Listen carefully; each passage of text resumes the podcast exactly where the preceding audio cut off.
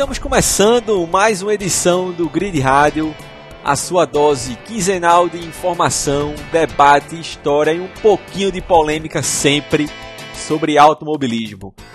Eu sou, como sempre, o seu anfitrião Pablo Rangel e estou aqui, como sempre, com meu grande amigo Rafael Crick. E aí, Pablo? E aí, galera, beleza? Vamos lá.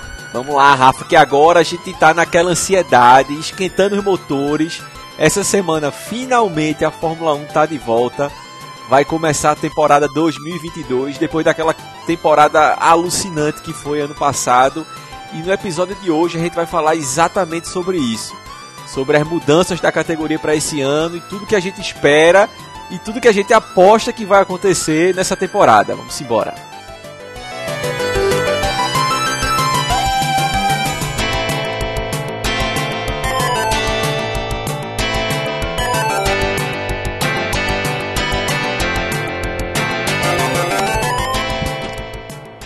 Então vamos lá.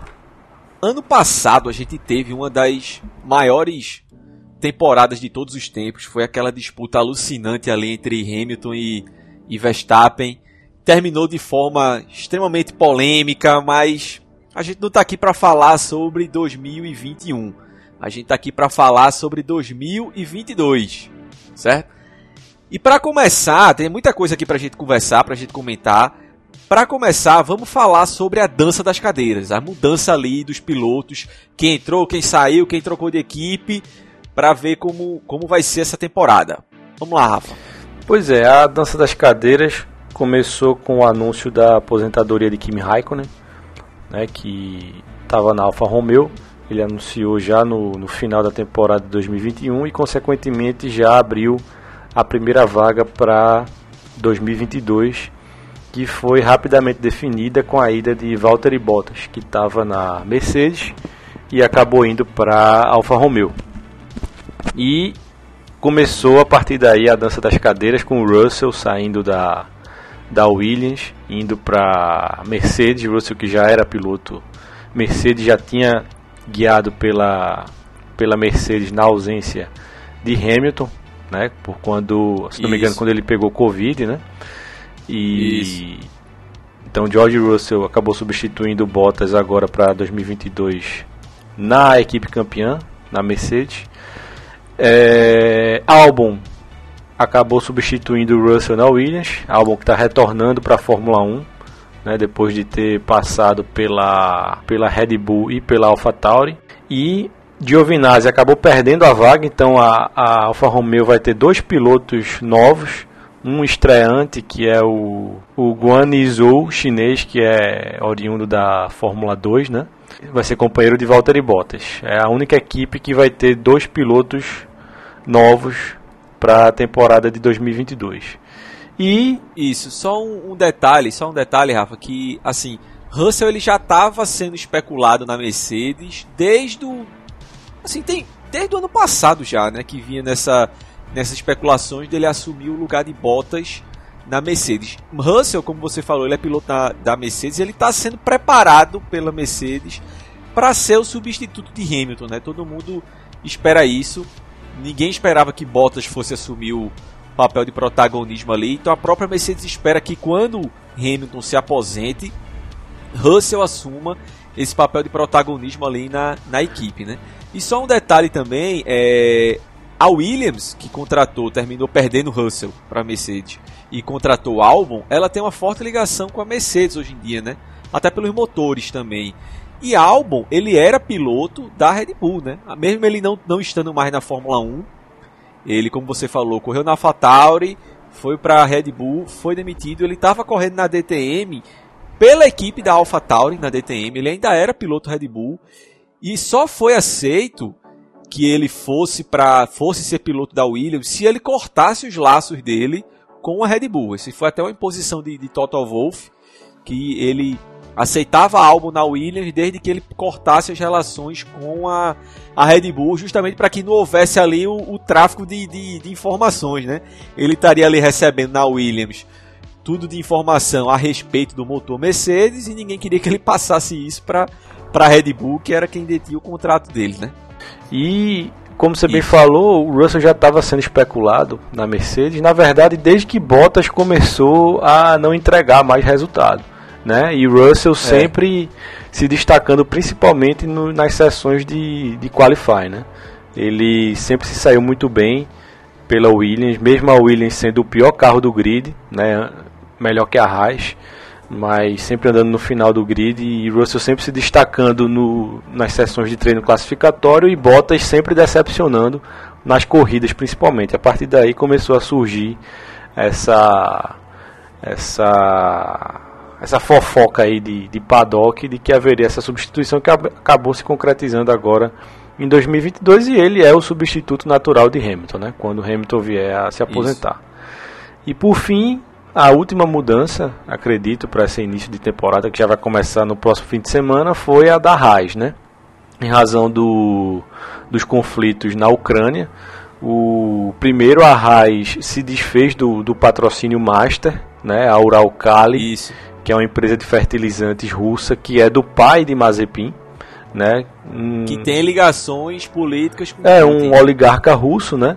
E uhum. tem ligações políticas e como uma das medidas que a, a, empresa, que é americana, né, a RAIS tomou, foi cortar essas, essas ligações. Inicialmente não se sabia se a exclusão da, da, das grafias do patrocínio, tanto no, no carro como nos motorhomes, no, nos uniformes, seria uma, uma iniciativa do próprio patrocinador ou da RAIS, né? mas agora ficou claro que foi iniciativa da empresa americana que também cortou o vínculo com o piloto russo Mazepin tá fora e não vai fazer, não vai deixar nenhuma saudade na Fórmula 1. é verdade. E para o seu lugar veio nada mais, nada menos que Kevin Magnussen. Magnussen que já sabe onde fica ali o banheiro da Haas, né? Já tem login e senha para entrar no computador. O Wi-Fi. Wi-Fi já conecta direto, não vai ter problema. É. Lembrando que a torcida brasileira ficou até na expectativa de que Pietro Fittipaldi ocupasse essa vaga do, do Mazepin, né? É, eu acho que até ele mesmo ali estava na, na, expectativa, por ser o, o piloto de testes a, da Haas, por já ter assumido o cockpit da Haas quando Grosjean teve aquele acidente lá bizarro do, do fogo no Bahrein. Ele correu as duas últimas corridas daquele ano no lugar de, de Grosjean. Ele fez inclusive o primeiro teste no Bahrein agora do pré-temporada. Foi Pietro que correu, mas no fim do, no fim do período ali, no apagar das luzes, a, a Haas terminou fechando com, com o Magnussen, né? É, o que eu sinceramente achei melhor, sabe?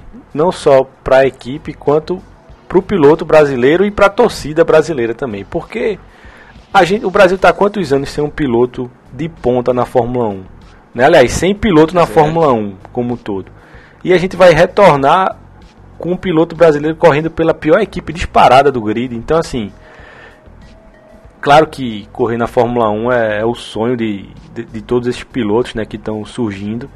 Claro que para Fittipaldi Isso. seria também a realização de um sonho, mas talvez seja melhor esperar um pouco mais e quem sabe a gente ter aí um piloto brasileiro numa equipe mais competitiva. Isso. E assim, eu vou fazer um comentário aqui também. É... Eu acho que o piloto Pietro é um piloto competente até, mas eu não sei até que ponto eu acho que ele seria melhor que Magnussen, sabe? Eu acho que Magnussen, pelo menos, ele já tem uma experiência, como você falou, tanto na equipe quanto na própria categoria, né? Eu acho que assim, no mercado haviam opções melhores que Magnussen. Até na Fórmula 2 tem muito nome aí promessa, na Fórmula Indy também. Mas se as opções eram entre Pietro e Magnussen, eu também ficaria com Magnussen. Se especulou também Huckenberg nesse bolo todo aí, mas enfim. É chato, assim, como você falou, é legal ter um brasileiro se a gente fica órfão daquilo, mas também concordo com você que eu não sei até que ponto seria interessante para ele, né? Eu só queria fazer um comentário também, Rafa, sobre é, o, o Mazepin. Não sei se você vai querer comentar isso, mas assim, como você falou, e eu concordo de novo, é um piloto que não vai fazer a menor falta na Fórmula 1. É, a gente já escrachou Mazepin aqui dezenas de vezes.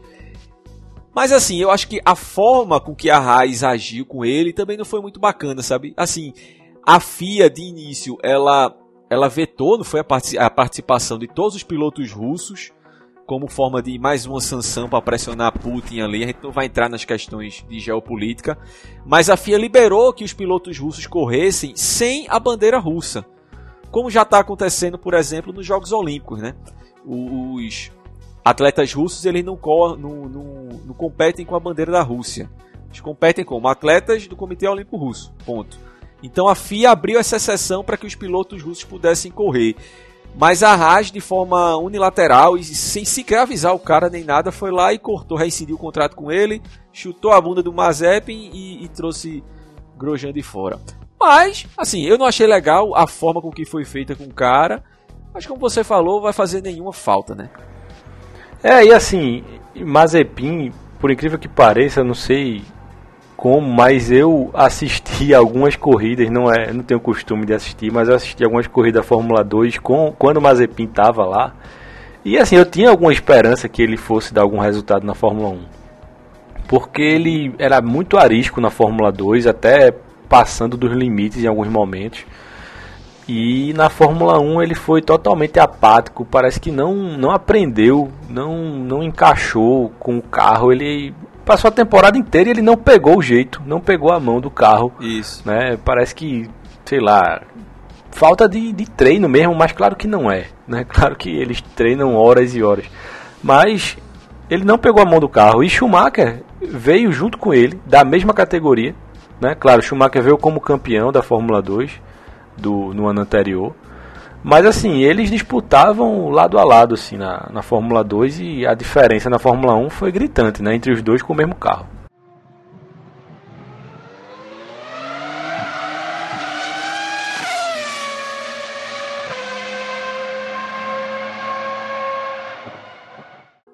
A segunda mudança que a gente vai comentar aqui, a segunda novidade, vai ser a respeito do calendário das pistas. A gente vai ter o maior calendário da história da Fórmula 1 vão ser 22 pistas e a gente tem algumas novidades, né, Rafa?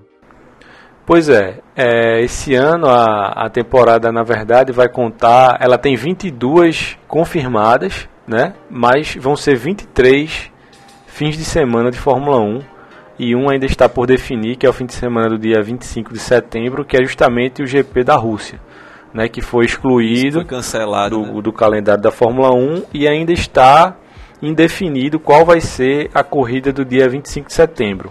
A especulação é que vai ficar entre o GP de Portugal e da Turquia, que para esse ano de 2022 saíram do calendário, né? Eles participaram do calendário de 2021 muito por conta da, da pandemia, né? Desde 2020 que o calendário está modificado. E agora para 2022 saíram Portugal, Turquia e o GP da Estíria que a bem da verdade a gente só vai ter uma corrida agora na Áustria, que vai ser o GP de Spielberg em 10 de julho. O GP da Estíria saiu, não vai ter mais duas corridas na Áustria, só uma agora na temporada 2022. Outra novidade que talvez a gente tenha esse ano também é a estreia do Grande Prêmio de Miami.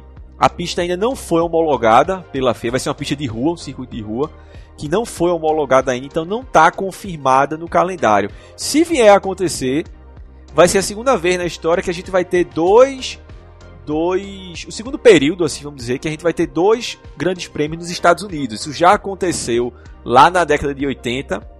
A gente tinha o Grande Prêmio de Detroit, tinha o Grande Prêmio de que compactuou ali no mesmo ano, Grande Prêmio Lá na época eles dividiam o Grande Prêmio dos Estados Unidos do Leste, Grande Prêmio dos Estados Unidos do Oeste. Já teve Phoenix e Detroit, já teve Detroit e Watkins Glen, já teve Detroit e Las Vegas.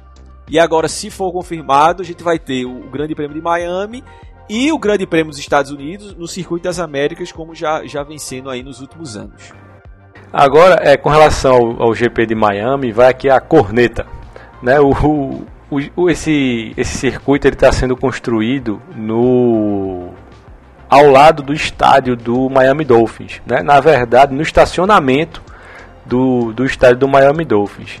E curiosamente já teve uma corrida em estacionamento nos Estados Unidos que não deu muito certo, que foi na década de 81 é e 80, nos anos de 81 e 82, que a, o GP de Las Vegas ocorreu no estacionamento do Caesars Palace, né? Que é um hotel cassino muito famoso em é Las verdade. Vegas e foi um desastre essa, essas duas corridas. E assim, na minha opinião, eu acho que os Estados Unidos tem muito circuito legal, tem muito circuito misto que dava para a Fórmula 1 aproveitar. A gente tem o Watkins Glen que você citou, que é sensacional. A gente tem Laguna Seca, a gente tem Mid Ohio, tem Sonoma, tem tem vários vários circuitos que, que dava para aproveitar, circuitos históricos inclusive. E assim, a gente Isso. sabe que essas pistas novas, elas sempre têm algum tipo de problema, o asfalto é muito novo, é muito empoeirado, sempre vai ter, sempre vai ter algum detalhe que que vai sair fora do planejado. Então assim, é mais uma jogada de marketing, né? Miami, uma cidade gigantesca, né? Uma cidade que fica ali na Flórida, no sul dos Estados Unidos, tem muita população latina também. Os ingressos eles esgotaram em 40 minutos, para você ter ideia, nesse para esse GP. Uma corrida que nem foi confirmada. Exatamente, ainda. não está nem homologado o circuito pela, pela FIA e já foi os, os ingressos esgotados em menos de uma hora. Então assim, fica a crítica, eu acho que vai ser um, um show à parte, claro, porque a Fórmula 1 sabe fazer o espetáculo, né?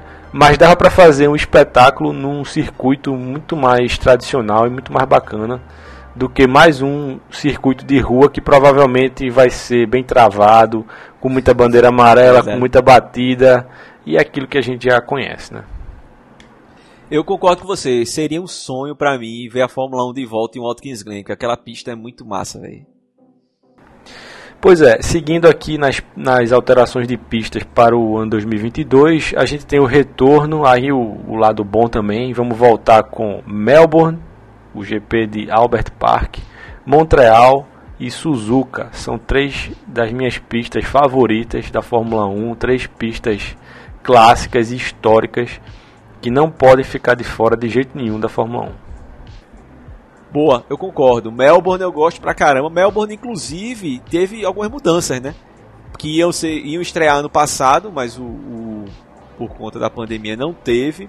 Esse ano a gente vai ver em Melbourne algumas mudanças no traçado. O circuito vai ficar mais veloz, vai ser interessante. E Montreal e Suzuka também gosto pra caramba. Outra mudança é que ano passado a gente teve a estreia do Grande Prêmio do Qatar no circuito de Losail. E esse ano não vai ter.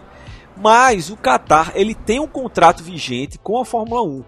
É, não vai ter esse ano, o Qatar vai se focar 100% na, na realização da Copa do Mundo. Mas em 2023 já é certo que o Grande Prêmio do Qatar volta para o calendário.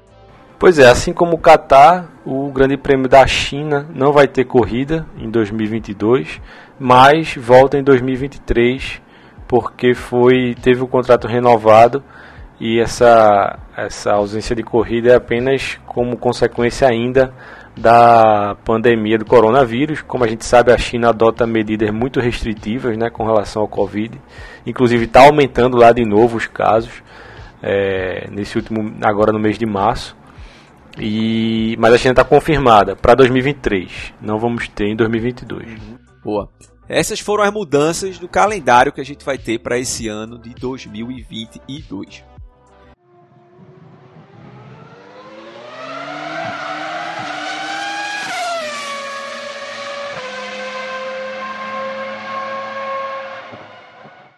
Agora a gente vai comentar aqui sobre as principais mudanças na Fórmula 1 para esse ano, que é o regulamento técnico. Os carros eles vão para a pista esse ano completamente diferentes do que eram até o ano passado. São carros completamente diferentes aerodinamicamente, são novos carros, é um novo regulamento e a gente vai tentar explicar aqui rapidamente o que é que, o que, é que aconteceu, porque foi muita coisa. A Fórmula 1 tinha um grande problema tem ainda né, um grande problema que é a dificuldade de ultrapassar. A gente já comentou muito isso aqui, que é a dificuldade que um carro tem de ultrapassar o outro carro. Quem, quem conhece mais, quem acompanha mais corrida de carro, está muito familiarizado com o conceito de você pegar o vácuo do carro da frente e passar. Né? Você está numa reta ali a 300 por hora colado no carro da frente, ele está rompendo o, a resistência do ar ali e você tá ali meio que pegando a banguela dele, né? Como você tem menos resistência, você consegue uma velocidade maior, que aí é quando o piloto bota de lado e faz a ultrapassagem. Isso é muito, muito perfeito essa situação nas retas. Mas como todo mundo bem sabe, um circuito de corrida não é feito só de retas, né? Então qual é o grande problema? Para você pegar um vácuo na reta e fazer ultrapassagem lá na freada, você já tem que entrar na reta engatilhado ali na colado no cara da frente, né? E qual é o grande problema? Os carros de Fórmula 1, eles evoluíram aerodinamicamente numa velocidade tão grande para um, estágio de, de, de avanço tão grande que era muito difícil acompanhar o carro da frente. Os carros eles jogavam quando o carro passava, ele atrás do carro ficava um, um, ar muito muito turbulento, que é o que a gente chama de, de, ar sujo, né? Que aí o cara que vinha atrás, que ele, pega, ele não pegava o ar limpo, pegava aquele ar turbulento, ele não conseguia gerar a pressão aerodinâmica suficiente para acompanhar o carro da frente naquela velocidade. Então o que é que acontecia? Ou o piloto tinha que tirar o pé, ou então ele ia rodar o carro, ia perder o carro. Então ele não conseguia acompanhar na hora de entrar na reta fazer a última curva ali, principalmente se fosse uma curva de alta velocidade, para poder entrar na reta engatilhado da frente, ele simplesmente não conseguia. Então a gente começou a ver uma série de, de situações assim na Fórmula 1. Era, tinha uma época, principalmente ali naquela época do. no início do, desse século ali, a primeira década, a gente teve um grande problema que era assim: as corridas eram chatas, porque era uma corrida de estratégia unicamente. O piloto ele preferia estar tá andando dois segundos atrás do carro da frente fazer uma parada mais rápida e voltar na frente do cara do que colar e passar. Porque andar colado significava andar com o carro com ar sujo. Então você terminando, terminava sendo mais lento, desgastava mais o seu pneu, não tinha nenhuma eficiência. Então, da parte esportiva, da parte de, da disputa, tudo isso, se perdeu. Lá em 2009, aquele carro da Brown, que a gente já falou tanto aqui e tal, tentou-se uma mudança radical no regulamento que prometia melhorar isso, que não deu muito certo. As coisas não melhoraram tanto assim. E esse ano a gente está tentando de novo. Há uma mudança drástica no regulamento. Os carros, o conceito dos carros, ele muda drasticamente para tentar novamente reduzir essa dependência aerodinâmica dos carros para que seja mais fácil acompanhar o carro da frente, principalmente nas curvas. Então, qual é o grande lance?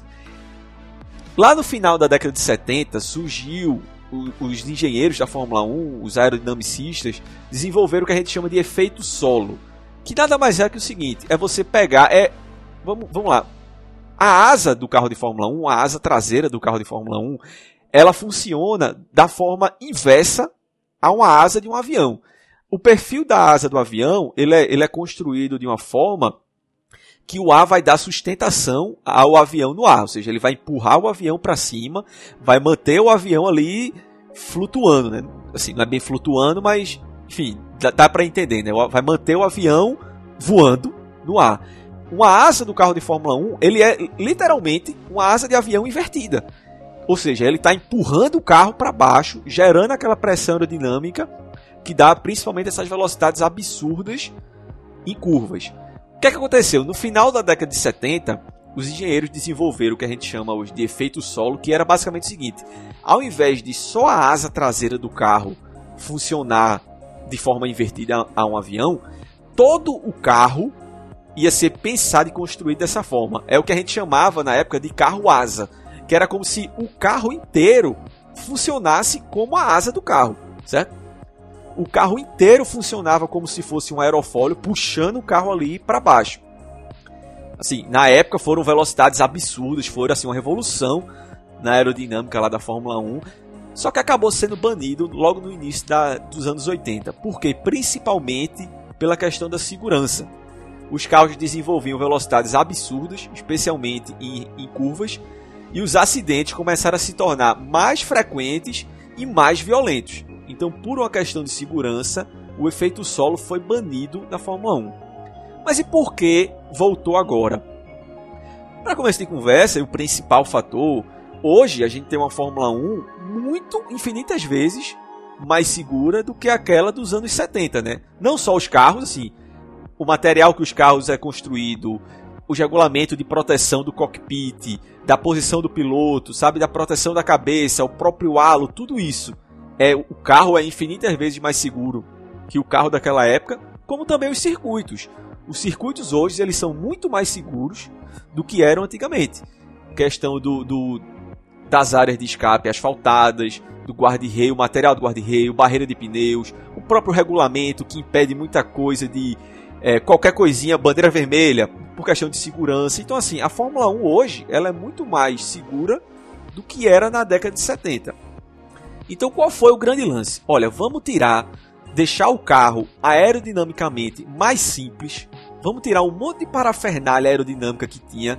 A asa dianteira do carro ela é muito, mas muito mais simples do que era até o ano passado. Se você pegar o desenho dos carros, ele é muito mais simples. Ele é até mais, mais elegante, mais bonito. Os carros são mais, mais bonitos assim, o desenho deles. E para manter as velocidades, especialmente para tentar facilitar com que o carro ande colado no da frente, foi liberado novamente o efeito solo. Vai dar certo? Ninguém sabe ainda. A gente vai descobrir agora esse fim de semana no Grande Prêmio do Bahrein. Mas a expectativa é exatamente essa, que volte a ser um pouquinho mais fácil o carro de trás acompanhar o da frente, possibilitando assim a disputa real da pista. Que um carro consiga seguir o outro, um carro consiga perseguir o adversário da frente e tentar a ultrapassagem, que é basicamente o que todo mundo quer ver.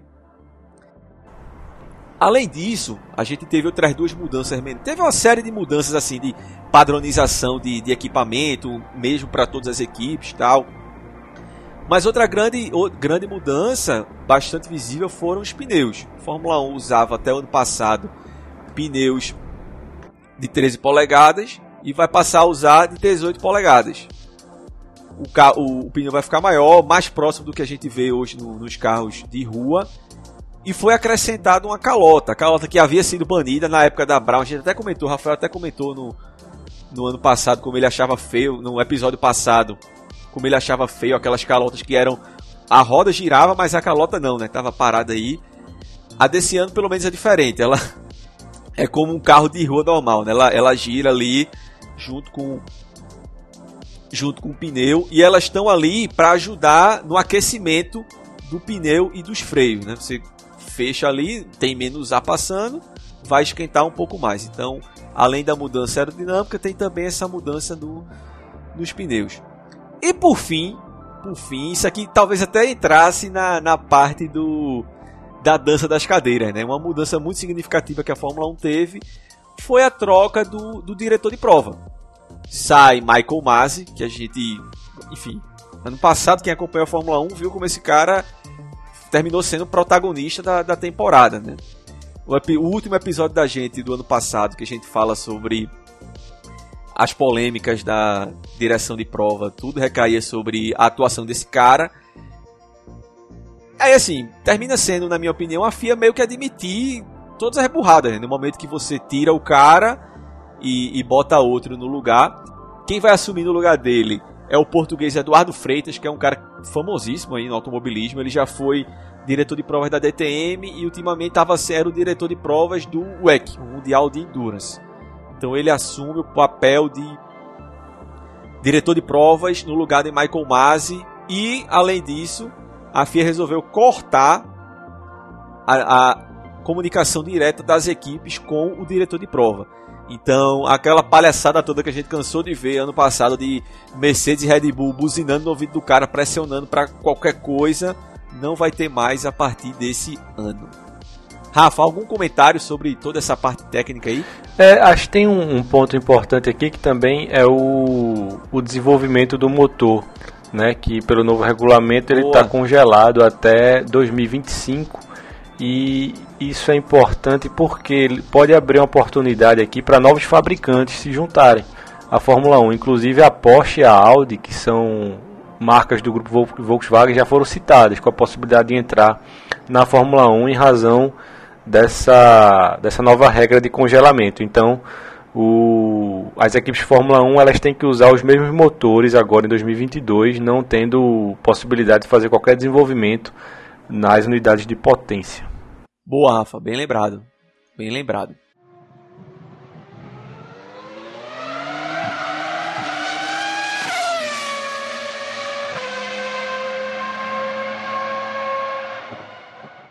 Então essas foram as mudanças técnicas.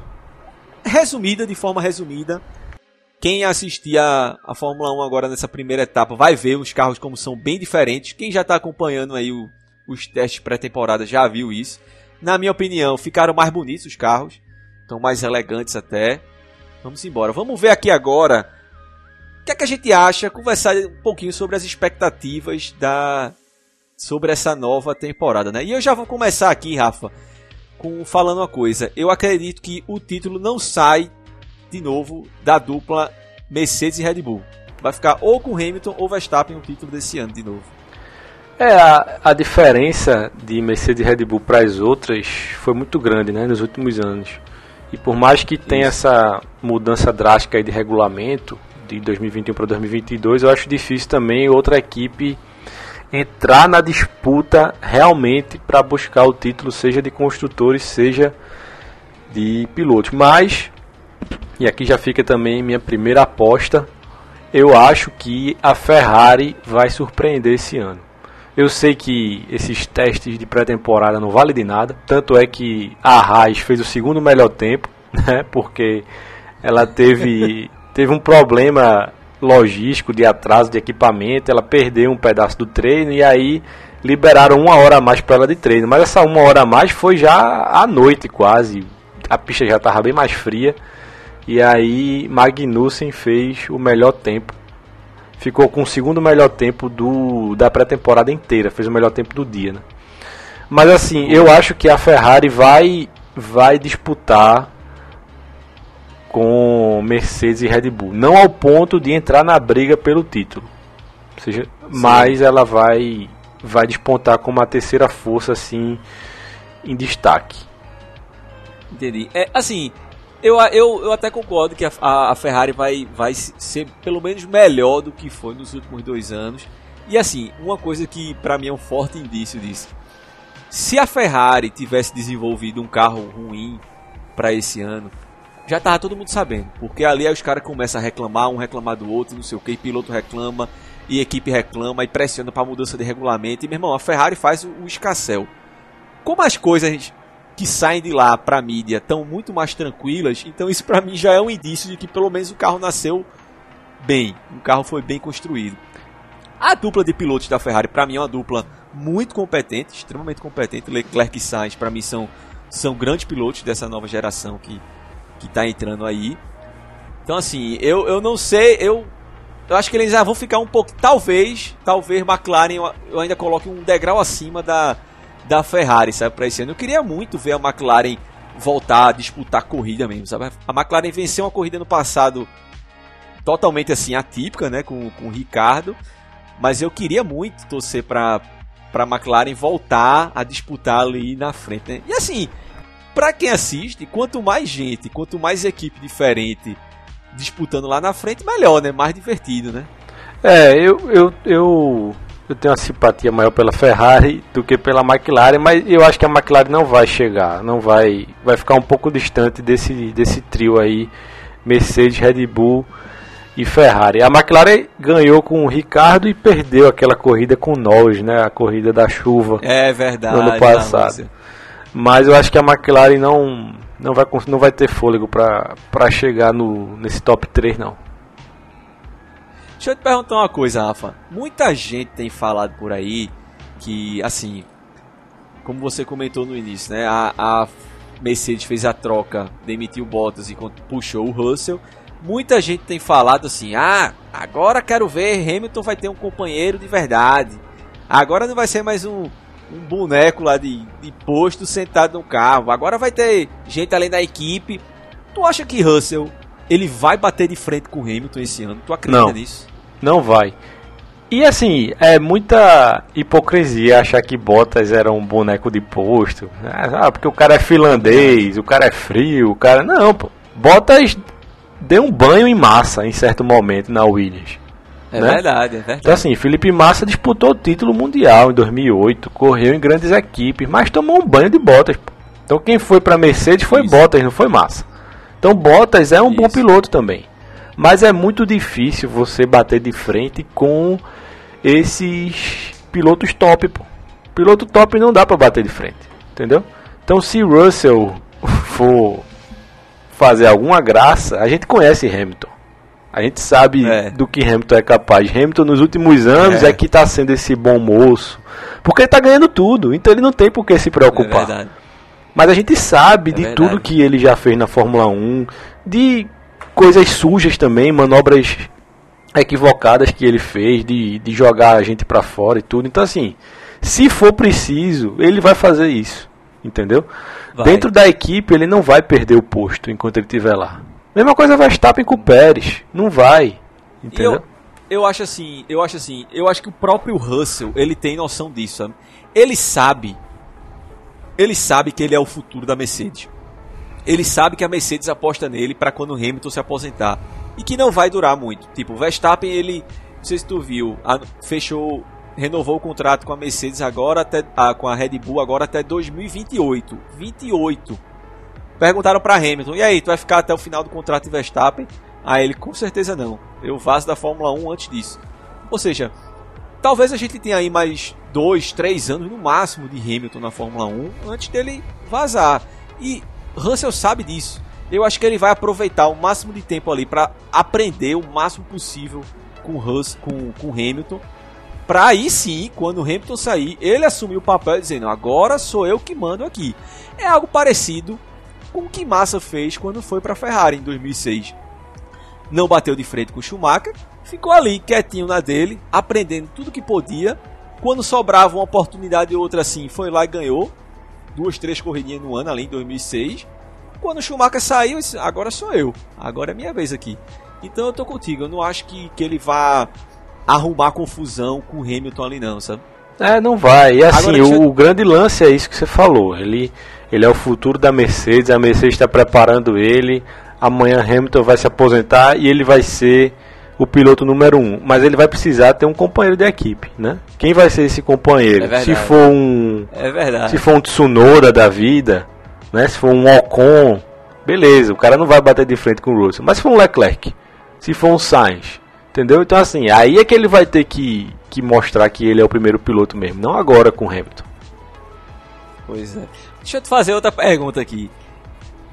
Eu acredito que o título vai ficar entre Hamilton e Verstappen de novo. Mas tu acha que quem vai terminar na frente? Pérez ou Russell? Essa é difícil. Essa é difícil. Eu eu vou apostar em Russell. Vai apostar é. em Russell? É, eu não sei dizer. Agora, uma coisa que eu torço muito para que aconteça, assim, são dois caras que eu torço pra caramba pra eles. São os dois vovôs aí do grid, Alonso na Alpine e Vettel na, na Aston Martin. Eu torço demais para que eles tenham uma temporada boa também, sabe? Vettel ano passado até conseguiu um pódio ali com naquela caótico circuito, é, Grande Prêmio do Azerbaijão. Alonso teve pelo menos duas duas é, corridas incríveis ano passado. Acho que ele foi pro pódio ano passado, foi no Grande Prêmio do Catar. Exatamente, voltou ao pódio. Ele foi pro pódio teve aquela... e teve a outra corrida que ele deu a vitória para o Ocon, né?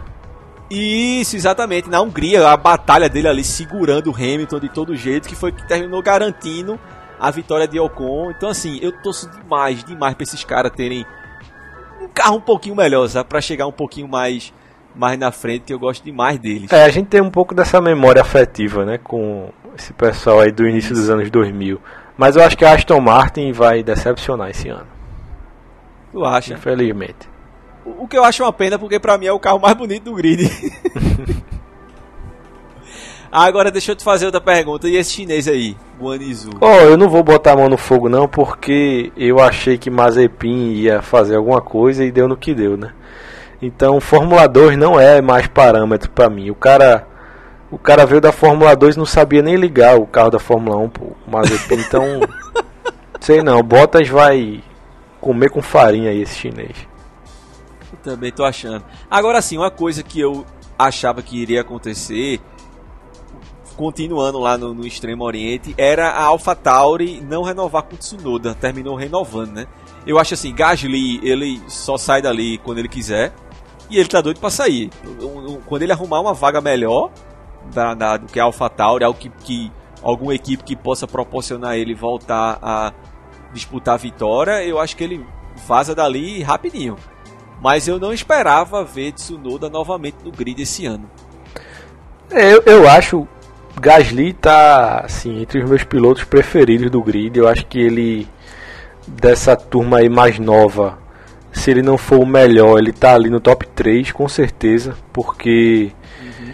ele, ele se destaca nesse, nesse meio de grid aí, já, já venceu a prova, né, o GP de Monza.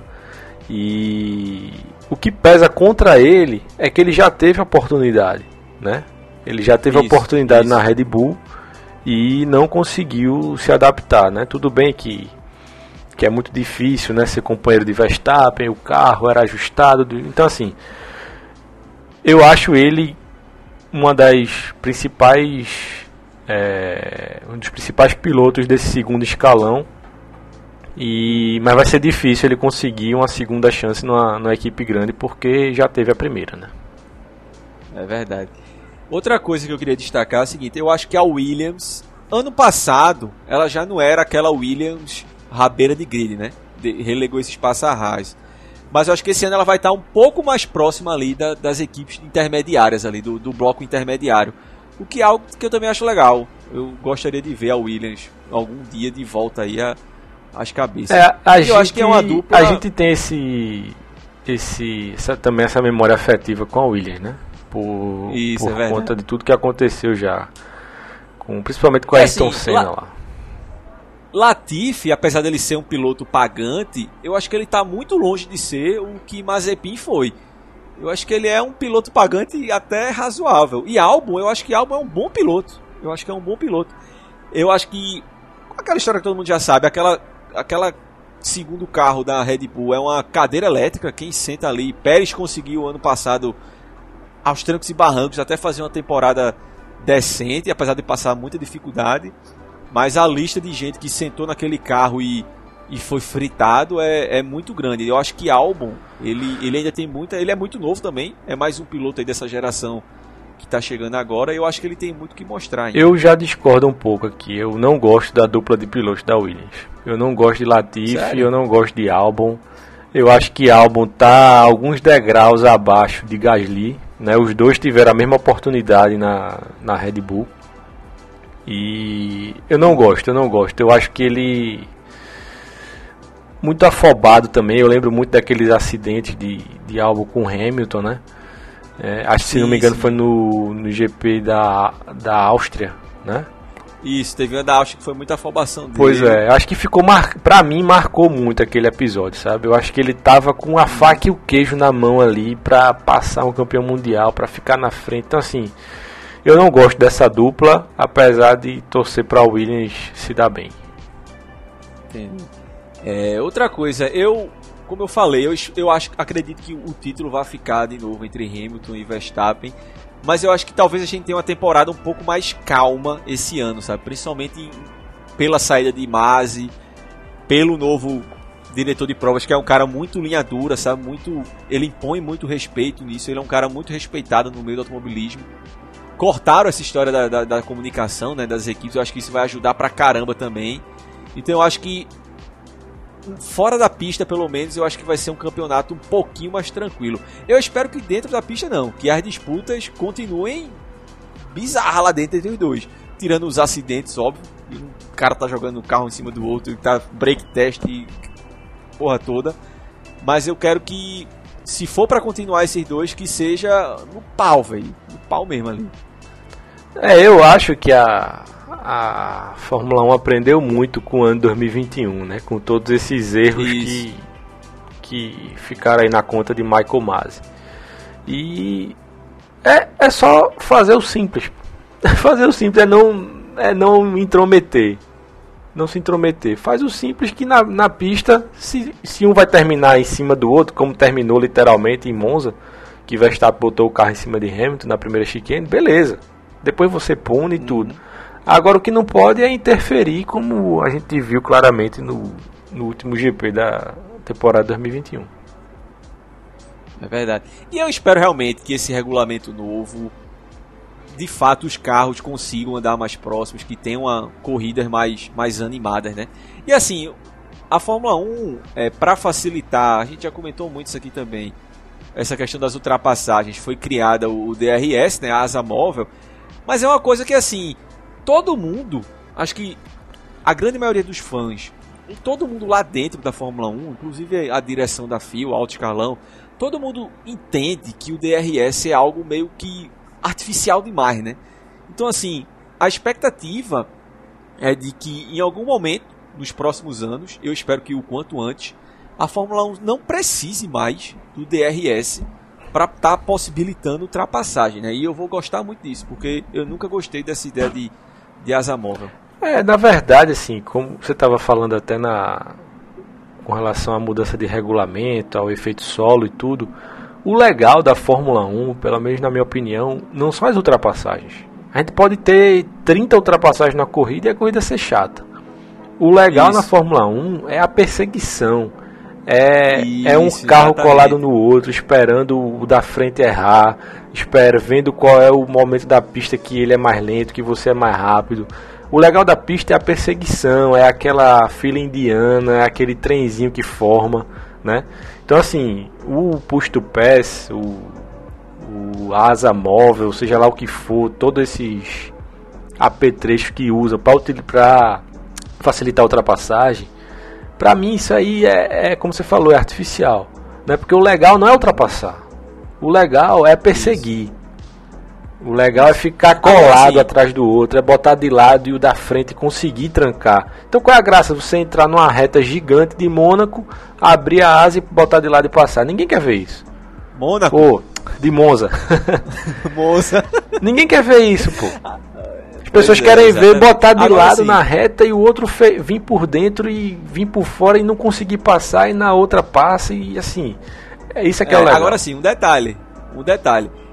É bom a, a, disputa, a perseguição, quando existe a possibilidade de ultrapassagem. Porque o que a gente via até ano passado era a perseguição, mas assim, não vai passar da perseguição, porque você não vai passar nunca se o cara não, não errar, né? Claro. Então assim, é a perseguição do tipo, naquela expectativa, o cara tem a chance de passar e o cara tem a chance de se defender, né? Porque com asa móvel o cara não tem chance nenhuma de, de se defender. Daquilo é a disputa, né? Aquela. Você ficar sem saber, você dá a possibilidade da ultrapassagem e dá também a possibilidade da, da defesa, né? Eu espero muito que, que isso dê certo.